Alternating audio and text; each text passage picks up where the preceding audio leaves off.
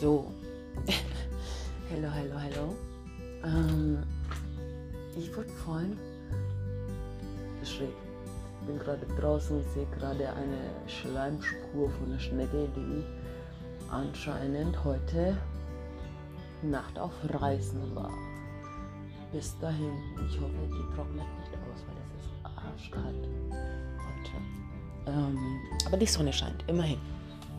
Auf jeden Fall ähm, habe ich mir jetzt gerade eine Doku angeschaut, also da werde ich mir noch mehr dazu anschauen. Und ähm, da wurde eben die Art und Weise, wie Bienen arbeiten, wie der Bienenstock funktioniert und so auch unser Honigkonsum und ähm, sozusagen wie der Biene, wie die Biene die Blumen bestäubt, bis eben Blütenstaub einsammelt und wieder Honig bis zu uns auf den Tisch kommt, so auf gut Deutsch gesagt, ähm, was für einen Weg er hinter sich legen muss.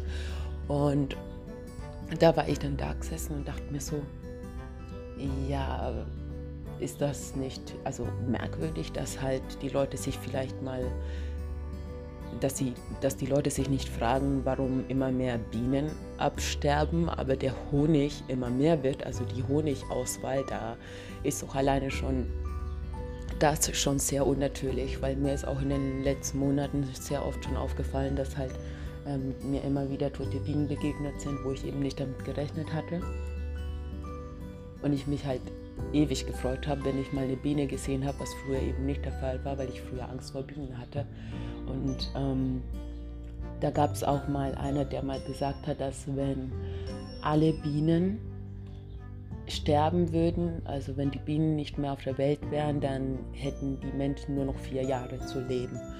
Und ähm, ja, ich finde das schon krass, also weil in so einem Bienenstamm sind Tausende von Bienen und ich habe mal nur eine Königin und ungefähr 100 ähm, männliche Bienen, die eben nur dafür da sind, sozusagen die ähm, Waben zu befruchten. Und ähm, dass jede Biene im Endeffekt ab der Geburt an ihre Aufgabe kennt und denen das gar nicht beigebracht wird, dass es so instinktiv ist. So.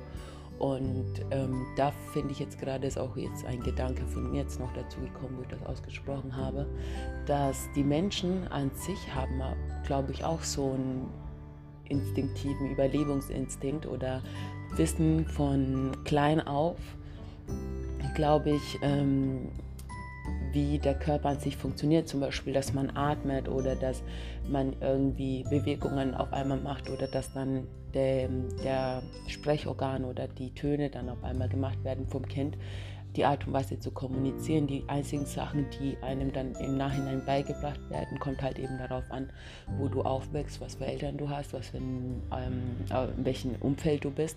Das wird einem dann sozusagen beigebracht. Aber das Menschsein an sich, die Seele weist von, also von mir aus jetzt gesehen, mein Gedankengang einfach, weiß die Seele von Anfang an, wenn sie auf diese Welt kommt, sobald sie sozusagen ähm, den Geburtskanal ähm, übersteht sozusagen ähm, diesen Übergang von der Geburt, dass wie, wie ein Mensch, was es heißt, ein Mensch zu sein und wie ein Mensch, was ein Mensch menschlich macht, sag mal so.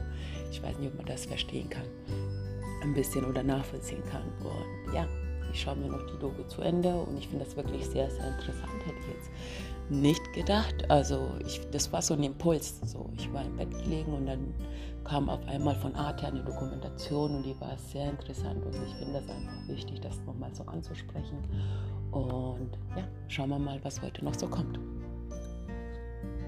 Und da war auch noch ähm, gesagt, dass früher zum Beispiel der Honig ähm, sozusagen ähm, so geerntet worden ist von den Imkern, dass der ähm, per Hand so geerntet worden ist und dadurch ähm, wurden eben die Bienen eben zerstört. Und mittlerweile versucht man den Bienen ähm, durch ein natürliches Räucherwerk ähm, von dem Stamm sozusagen zu entfernen und dann eben so den Honig einzusammeln und dann eben zu schleudern und dann wird er eben gereinigt und wird dann ähm, teilweise natürlich auch gestreckt, je nachdem ähm, was meiner Meinung nach mittlerweile vieles gestreckt wird und durch das ähm, durch den Klimawandel ist es halt auch so, dass die Bienen halt einfach wirklich nur noch verwirrt sind und teilweise ähm, schwach sind, weil Bienen brauchen genauso wie Menschen halt ähm, so einen natürlichen Zyklus. Und normalerweise ist es so, dass wenn es dann eben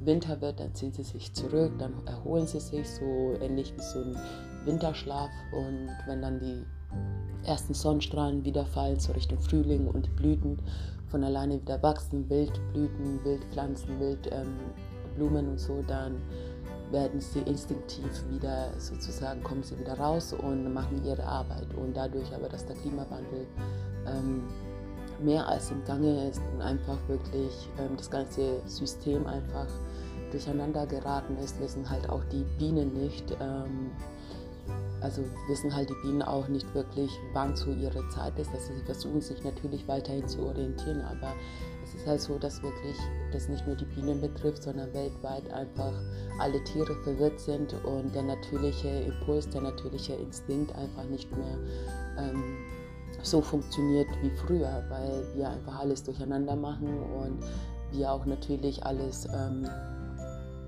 alle Blumen strecken, beziehungsweise ähm, mit, wie heißt das, ähm, besprühen mit irgendwelchen Enzymen, die eben nicht gut für die Bienen sind. Und teilweise müssen halt sehr viele Bienen ähm, gezüchtet werden oder künstlich gezüchtet werden, was halt auch wiederum äh, den natürlichen Bienen das alles schwer macht, weil man davon ausgeht, okay, solange man ja, ja ähm, Bienen unnatürlich züchten kann oder klonen kann oder dergleichen, braucht man nicht mehr auf die Natur zu achten, braucht man nicht mehr auf die natürliche Biene zu achten. Und das ist aber falsch, weil Fakt ist, es ist dann keine natürliche Biene, die dann sozusagen diesen Honig macht, sondern es ist halt eine unnatürliche Biene, die versucht, eine natürliche Arbeit zu machen und dann kommt das Gleichgewicht wieder ähm, noch mehr durcheinander. Und irgendwann ist es so, dass halt alles, was irgendwie natürlich von Mutter Erde produziert worden ist, dann, ähm, dass die Menschen vielleicht anfangen zu denken, dass es nicht wichtig, wichtig ist und so wie wir natürlich auch mit uns umgehen, dass wir uns halt mit Zucker, ich bin da auch wirklich, ich bin da gerade auch nicht das beste Beispiel, aber das sind einfach Gedankengänge, die mir einfach durch den Kopf gehen und deswegen dachte ich, ich mache es einfach mal. Ähm, das ist genauso wie mit dem Beten. So, ähm, ich, manche Sachen sind, die sind Sachen, die mir durch den Kopf gehen und die ich einfach nicht richtig finde und trotzdem bin ich auch nur ein Mensch der Fehler macht, der genauso ähm, Schwächen hat, mehr als genügend. Und darum geht es auch im Endeffekt in diesem Podcast, dass ich halt einfach Gedankengänge, die, glaube ich, uns allen vielleicht ab und an mal durch den Kopf gehen, ähm, einfach mal zum Thema, ähm, zum Thema bringe. Und gerade, wie gesagt, geht es halt einfach um den natürlichen, um den natürlichen Zyklus, ob es jetzt Mensch oder Biene oder ähm, das Klimas, ähm, der Klimawandel an sich. Ich meine, wir haben jetzt Oktober, wir haben Herbst, es ist kalt, die Sonne scheint. Teilweise, wenn du dich in die Sonne stellst, denkst du, ähm, wir haben irgendwie Spätsommer oder so. Die Vögel sind alle noch da. Teilweise müssten eigentlich die meisten Vögel ja schon auf dem Weg nach Süden sein, aber die sind alle noch hier, weil die Sonne hier noch äh, mega scheint halt so. Ne? Man weiß gar nicht, wie, was man sich anziehen sollte. Da denke ich mir, okay, wenn wir als Menschen ein, schon so verwirrt sind wegen dem Wetter, was machen die armen Tiere halt? Ne?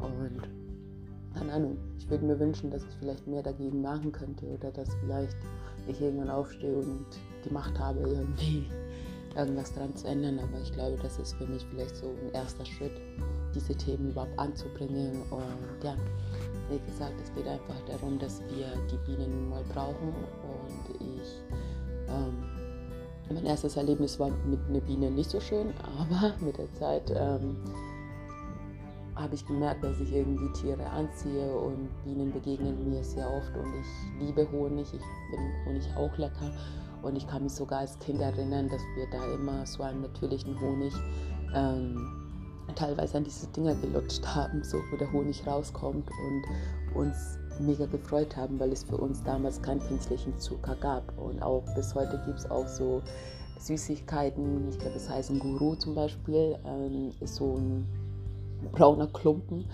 der also so fest ist und der ist aus Rohrzucker und aus Bienenhonig gemacht und der schmeckt so gut, besser als jede Süßigkeit, aber danach hast du natürlich ähm, einen Zuckerschock.